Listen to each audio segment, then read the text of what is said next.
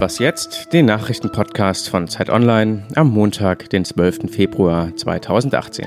Mein Name ist Frederik Spohr. Wir sprechen heute über die wohl kältesten Winterspiele aller Zeiten und über die Zerrissenheit in der SPD. Zuerst aber kurz die Nachrichten. Die Debatte in der Union um Kanzlerin Angela Merkel geht weiter. Gestern war Merkel in die Gegenoffensive gegangen. Sie versprach in einem Interview noch vor dem Parteitag Ende Februar die neuen CDU-Minister bekannt zu geben. Merkel will aber auch die kommenden vier Jahre Kanzlerin und Parteichefin bleiben. Nicht alle Konservativen sind beruhigt. Der CDU-Abgeordnete Klaus-Peter Wilsch sagte, der Versuch mit dem üblichen weiter so das schlechte Verhandlungsergebnis und die Wahlschlappe schön zu reden, hat mich nicht überzeugt. US-Präsident Donald Trump will heute seinen Infrastrukturplan vorstellen. Das Programm gehört zu Trumps wichtigsten Wahlversprechen. Der Präsident will wohl 200 Millionen Dollar an Steuergeldern einsetzen, um Gesamtinvestitionen in Höhe von 1,5 Billionen Dollar anzustoßen. Mit dem Geld sollen Straßen, Autobahnen, Häfen und Airports gebaut werden. Redaktionsschluss für diesen Podcast ist 5 Uhr.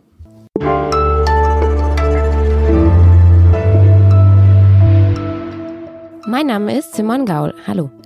In Pyeongchang geht es um den Sport, um die Annäherung von Nord- und Südkorea und um, naja, das Wetter. Wie funktioniert das eigentlich alles dort bei gefühlten minus 25 Grad? Dazu gleich mehr.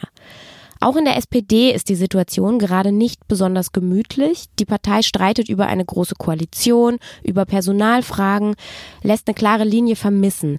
Ich spreche darüber jetzt mit Werner Perger. Er war politischer Korrespondent der Zeit in Bonn, später Politikchef der Zeit und ist jetzt freier Autor. Hallo, Herr Perger. Grüß Sie. Wie könnte denn die SPD dieses Chaos, das gerade in der Partei herrscht, wieder in Ordnung bringen? Also, Sie muss versuchen, in den drei Wochen jetzt die Partei davon zu überzeugen, also die Parteimitglieder davon zu überzeugen, dass dies ein gutes ähm, Koalitionsverhandlungsergebnis ist. In einer großen Koalition kann man keinen gesellschaftlichen Aufbruch inszenieren, aber dass man die Reformen, die vielleicht zu lange, nämlich die letzten vier Jahre liegen geblieben sind, dass man die jetzt endlich angeht, eine gewisse Bereitschaft ist da auf beiden Seiten bei den führenden Leuten. Aber man muss die Partei davon überzeugen, wenn das gelingt, dann könnte aus dieser Krise sogar noch was Positives kommen, nämlich das Aufwachen aus diesem äh, unglaublichen Zustand, in dem sie jetzt sind und dass man dann sagt, so das darf uns nicht mehr passieren, wir müssen besser aufeinander aufpassen. Aber das heißt, das größte Problem ist im Grunde, was sich innerhalb dieser Partei abspielt, die irgendwie nicht zusammenfindet? Es ist natürlich so, die, es sind erstens verschiedene Temperamente. Es sind Leute, die sich miteinander nicht vertragen. Das ist diese menschliche Seite in der Politik, die spielt immer eine Rolle. Die ist da allerdings ziemlich ausgeprägt. Allerdings erinnern wir uns, es gab auch eine Zeit, also jedenfalls die Älteren erinnern sich, dass es auch schon früher zwischen den Figuren geknistert hat. Herbert Wehner, Willy Brandt, Helmut Schmidt, die waren keine persönlichen Freunde. Aber sie sind Teil der größten Erfolgsgeschichte der Sozialdemokratie in der Nachkriegszeit. Diese Schwierigkeiten wären zu überwinden. Das andere ist, sie müssen sich um ein paar Schwerpunktthemen versammeln und die durchziehen und sich nicht so verzetteln und sie nicht mit, mit Kleinigkeiten hin und her ähm, äh, sich streiten. Und es ist ja manchmal richtig unwürdig, was sich da abspielt. Der eigentliche wichtige Punkt ist allerdings, dass sich die etablierte Führungsschicht mit den neuen Mitgliedern, mit, vor allem mit der Gruppe, die gegen die Große Koalition auftritt, unter der Führung des JUSO-Vorsitzenden Kevin Kühnert, dass sie mit denen an einen Tisch kommen, dass sie mit denen eine Gemeinsamkeit finden. Das wäre die Chance für die SPD wieder Tritt zu finden. Ist dann doch noch sowas wie dieser erhoffte Aufschwung, den vor einem Jahr ja alle so herbeigesehnt haben, ist das denn noch möglich? Der Aufschwung, so wie die sich ihn da vorgestellt haben, ein Aufschwung im Stile von 1972, als die SPD äh, 4, 45 Prozent erreichte in der Bundestagswahl. Den wird es in der heutigen Parteienlandschaft nicht mehr geben. Aber ein Aufschwung, der die SPD in die Lage bringt, gemeinsam mit anderen auch mal wieder den Bundeskanzler zu stellen, ist durchaus in der Reichweite. Ich meine, die, die Partei hat eine lange Geschichte. Sie hat äh, interessante Leute im, in ihrem Umfeld. Sie muss natürlich auch wieder dazu finden, ihr Umfeld zu mobilisieren. In den 70er und 80er Jahren ist es öfter vorgekommen, dass die SPD, übrigens auch die CDU, CSU, vor allem die CDU, sich aus der Gesellschaft Leute geholt hat in die Politik. Es musste nicht immer einer von unten nach oben die Ochsentour machen. Man hat aus der Wissenschaft und aus der Wirtschaft Leute geholt. Diese Öffnung nach außen ist etwas, was äh, verschlammt wurde bei den Parteien. Auf diese Rückbesinnung auf die Gesamtgesellschaft, nicht nur auf den eigenen Laden, die halte ich für ganz wichtig. Danke, Herr Perger. Gerne.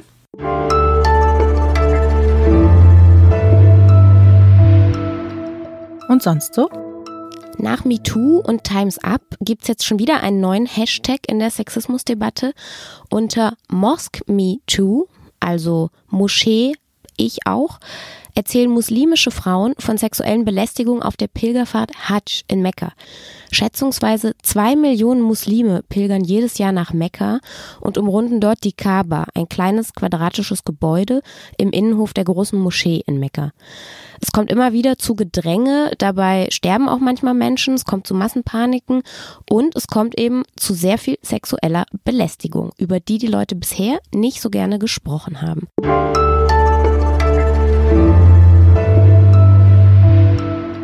Jetzt telefoniere ich mit meinem Kollegen Christian Spiller. Er ist Sportredakteur bei Zeit Online und ist gerade bei den Olympischen Winterspielen in Pyeongchang in Südkorea. Hallo Christian. Hallo, grüß dich. Im Fernsehen sieht man Bilder von vereisten Bärten, von bibbernden Journalisten. Ich dachte, wir sprechen an dieser Stelle mal tatsächlich über das Wetter, Christian. Wie geht's dir bei diesen Minusgraden? Äh, man möge es mir verzeihen, aber es ist wirklich arschkalt. Die Temperaturen an sich klingen jetzt gar nicht so schlimm, also nicht so minus 13 Grad, jetzt in den nächsten Tagen sind es so minus 15, minus 16 werden. Das geht irgendwie noch so ein bisschen, aber es gibt so einen Wind, der macht das Ganze irgendwie ziemlich unangenehm für alle. Und äh, alle versuchen irgendwie damit umzugehen auf ihre Art und Weise. Also die Sportler haben einige Sportler haben beheizbare Jacken oder Hosen oder beheizbare Socken. Andere benutzen sogenannte Atemwärmer. Das sind so kleine Dinger, die man sich vor den Mund hält. Da atmet man rein. Das Ding speichert Wärme und beim Einatmen ist die Luft dann eben warm, die man, die man dann sozusagen wieder zurück einatmet. Äh, man sieht auch viele Zuschauer, die sich lieber in so wärmenden Zelten aufhalten, die, die extra für sie aufgestellt wurden. Bist du auch gerade in so einem Zelt? Äh, ich bin in so einem Pressezelt und da muss man auch sagen, hier gibt es auch so manchen Journalisten, der äh, die Wettkämpfe ja lieber vor dem Fernseher anguckt versucht, als sich raus in die Kälte zu stellen. Ich mache das natürlich nicht, ist ja klar. Wie schützt du dich persönlich? Was hast du für kleine Tricks dir da jetzt einfallen lassen? Ja, ich bin relativ schlecht vorbereitet, muss ich sagen. Ich habe äh, meine Skihosen zu Hause gelassen, beziehungsweise ich habe gar keine, weil ich äh, nicht Skifahren kann. Habe eine lange Unterhose dabei, äh, sogar zwei, die ich manchmal auch zusammen anziehe und habe äh, mein, meine, mein teuerstes Investment waren Socken mit Ionenfäden. Die halten mir wirklich die Treue. Und ansonsten, naja, gut einmummeln, äh, warme Gedanken machen und dann geht das schon irgendwie.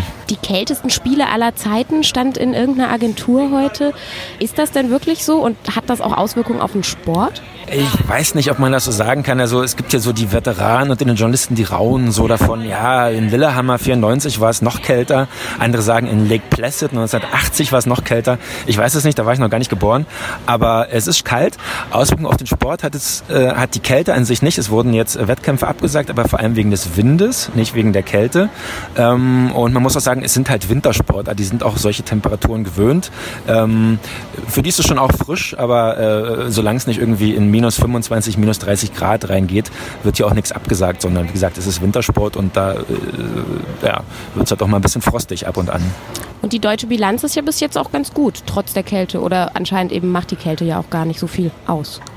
Genau, das kann man schon sagen. Also äh, nach zwei Tagen äh, schon drei Goldmedaillen für Deutschland. Das ist auf jeden Fall ein ordentlicher Start, auch wenn äh, Felix Loch, äh, der Rodler, mit dem man am, am, Sonntag noch gerechnet hat, irgendwie das Gold irgendwie denkbar tragisch verpasst hat. Der hat äh, in seinem vierten und letzten Lauf, äh, obwohl er Vorsprung hatte, ist er einfach mal gegen eine Wand gefahren und wurde dann nur Fünfter am Ende. Aber auf die Biathleten war Verlass und das Interessante bei den Biathleten ist ja, ähm, äh, heute ähm, äh, starten die wieder im Verfolgungsrennen und können sozusagen ihren Vorsprung, den sie in den beiden Goldrennen äh, erlaufen haben, äh, mit dem gehen sie äh, heute wieder auf die Strecke und da ist es sehr, sehr wahrscheinlich oder zumindest gut möglich, dass am Ende da wieder was Gutes rauskommt. Danke. Bitteschön.